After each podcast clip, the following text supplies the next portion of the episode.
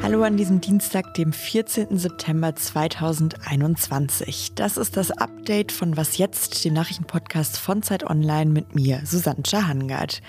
Hier gibt es heute einmal doppelte Corona-News und zwar sind neue Regeln in Kraft getreten und es gibt eine neue Untersuchung über die Folgen der Corona-Pandemie.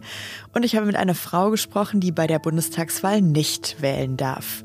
Der Redaktionsschluss für diesen Podcast ist 16 Uhr. In Deutschland hat etwa jede achte volljährige Person nicht die deutsche Staatsbürgerschaft. Und das heißt dann für die Bundestagswahl, die ja bald stattfindet, dass all diese Menschen nicht wählen dürfen. Meine KollegInnen von Z haben mehrere Menschen gesprochen, auf die das zutrifft. Eine von ihnen ist Deja Shahin. Sie ist 32 Jahre alt. Sie ist in Deutschland geboren worden und ihr Großvater, der kam als Gastarbeiter aus der Türkei nach Deutschland. Deja Shahin hat aber nicht nur mit meinen Kolleginnen bei Z gesprochen, sondern sie ist auch hier bei mir am Telefon und ich habe die Gelegenheit, direkt mit ihr zu reden. Hallo Deja. Hallo. Deja, wie ist es für dich, dass du in Deutschland nicht wählen darfst, obwohl du hier geboren bist und eigentlich schon dein ganzes Leben lang hier lebst? Also das sind ganz, ganz viele Gefühle, die da mit reinlaufen. Äh, Zum einen natürlich Frust, ein bisschen auch Trotz, dann wiederum äh, ein bisschen Wut. Das ist ja bei dir so, dass in deiner Familie manche Leute den deutschen Pass haben und deshalb wählen können, andere nicht. Wie geht ihr denn als Familie damit um? Also sprecht ihr darüber?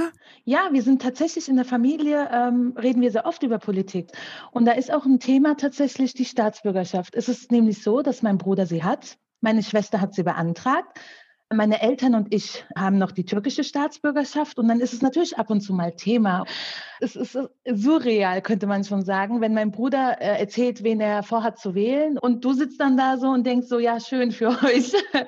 Hast du denn mal überlegt, dich einbürgern zu lassen, damit du in Deutschland wählen kannst? Ja, vor allem in letzter Zeit, aufgrund der aktuellen Situation tatsächlich auch in der Türkei, habe ich mir schon oft gedacht, so, ja, ist es nicht sinnvoller, dass du dich endlich mal entscheidest, weil so die ganze Zeit zwischen zwei Stühlen zu sitzen, schon auch so ein komisches Gefühl, so zwiegespalten zu sein. Aber tatsächlich wäre es mir natürlich lieber, wenn es die Möglichkeit gäbe, die doppelte Staatsbürgerschaft anzunehmen, weil ich weiß, dass ich niemals weder ganz deutsch noch wieder äh, türkisch sein werde es fällt mir sehr schwer, ähm, etwas abzulegen oder mich für eine Seite zu entscheiden, in dem Wissen, dass ich niemals ganz zu einer der beiden Seiten zugehören würde, nur damit ich wählen darf. Jetzt gibt es in diesem Jahr im Vorfeld der Bundestagswahl auch eine Initiative, die heißt Nicht ohne uns 14 Prozent und die fordern, dass es ein Wahlrecht für alle Menschen in Deutschland gibt, die hier leben, also unabhängig davon, welchen Pass sie haben. Wie findest du das? Wäre das für dich eine gute Lösung? Das wäre tatsächlich für mich eine gute Lösung. Als Initiative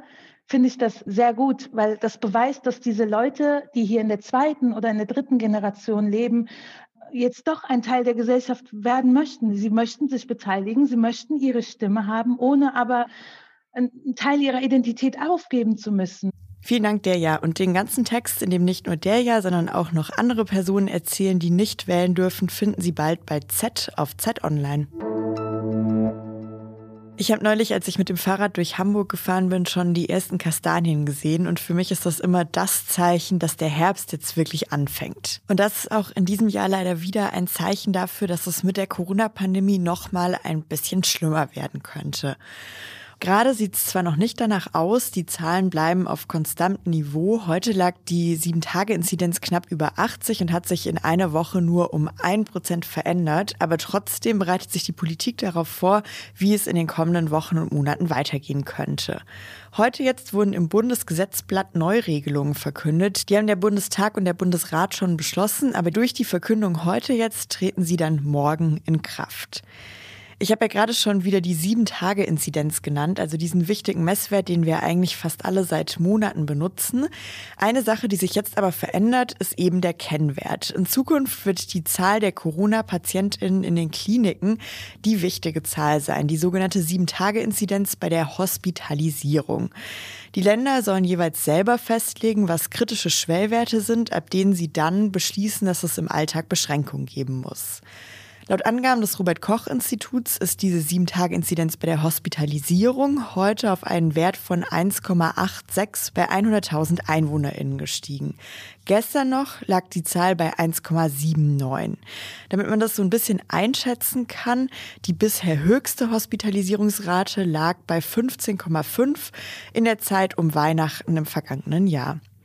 Dass sich die Politik jetzt nach einem neuen Indikator richtet, daran gibt es aber auch Kritik. Der Zeit Online-Datenexperte Christian End sagt dazu. Man könnte jetzt grundsätzlich sagen, es wäre vielleicht doch besser, noch bei der Inzidenz zu bleiben weil wir dann einfach schneller sehen, die geht nach oben und dann sofort reagieren können, wenn uns die Sache außer Kontrolle gerät, weil bis die Leute dann auch im Krankenhaus sind, da vergeht ja immer ein bisschen Zeit. Darüber ausführlicher gesprochen hat er mit meiner Kollegin Rita Lauter im Update von Was jetzt am vergangenen Freitag. Vielleicht haben Sie es da ja schon gehört, wenn nicht, können Sie es natürlich auch noch nachhören. Wir verlinken die Folge auch nochmal in den Show Notes. Ja, und auch neu geregelt ab morgen ist jetzt, ob der Impfstatus von Angestellten erfragt werden darf. Ab morgen können Beschäftigte in Kitas, Schulen und Pflegeheimen von ihren ArbeitgeberInnen gefragt werden, ob sie geimpft sind, zumindest solange wir uns noch in der Pandemie befinden. Ja, und ich hatte ja am Anfang versprochen, es gibt zwei Corona-News. Das war der eine Part. Der zweite kommt jetzt. Und zwar gibt es vom Wissenschaftlichen Institut der AOK eine neue Studie zur Auswirkung der Pandemie. Sie haben untersucht, wie sich die Zahl und die Dauer der Krankmeldung verändert hat. Das Institut hat herausgefunden, dass es während der Pandemie weniger Krankmeldungen gab. Das klingt erstmal gut, so als wären wir vielleicht alle weniger krank gewesen. Die AutorInnen gehen aber davon aus, dass viele Beschäftigte gar nicht zum Arzt gegangen sind, weil sie Angst hatten, sich dort anzustecken und die Fallzahlen deshalb niedriger lagen und vielleicht gar nicht, weil wir alle gesünder waren.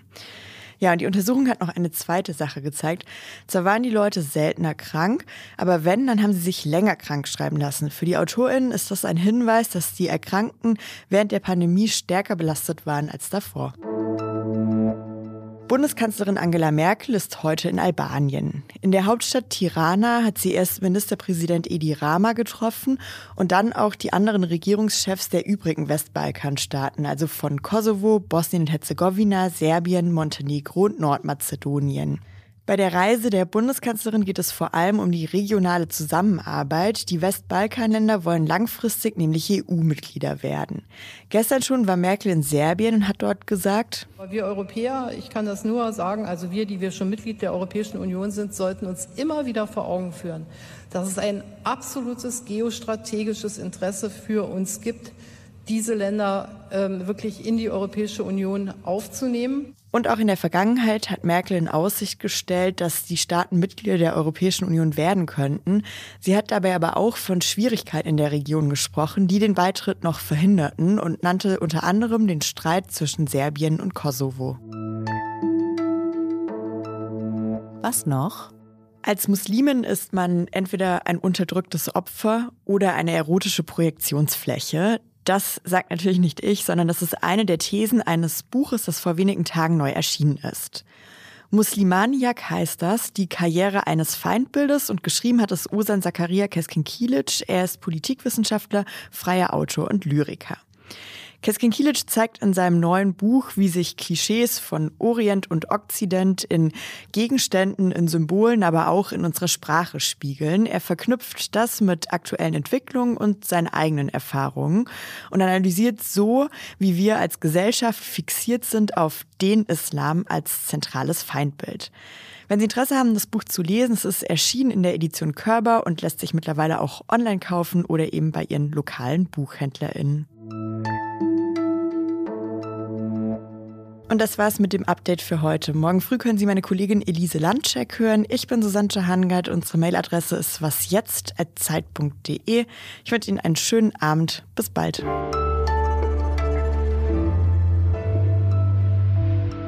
Kastanienzeit, da fällt mir ein, ich war eigentlich auch schon ziemlich lange keine Esskastanien mehr sammeln. Vielleicht schaue ich mal, wo das so geht.